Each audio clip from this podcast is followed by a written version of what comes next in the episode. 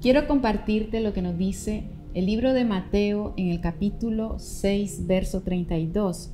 Porque los gentiles buscan todas estas cosas, pero vuestro Padre Celestial sabe que tenéis necesidad de todas estas cosas.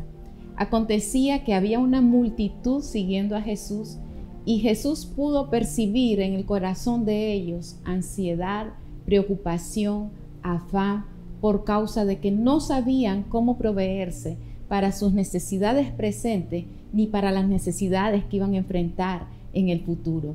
Y Jesús sana con esta palabra el corazón de ellos, la condición en su corazón en ellos, recordándoles que hay un Padre en los cielos que tiene cuidado de ellos. El que es hijo sabe que tiene un Padre que tiene cuidado de él en este tiempo, si has sido visitado en tu corazón por la preocupación, por la incertidumbre de que cómo vas a ser hoy o cómo vas a ser en tu futuro, recuerda que tenemos un Padre en los cielos que es conocedor de todas y cada una de nuestras necesidades y que tiene cuidado de nosotros. Que Dios te bendiga.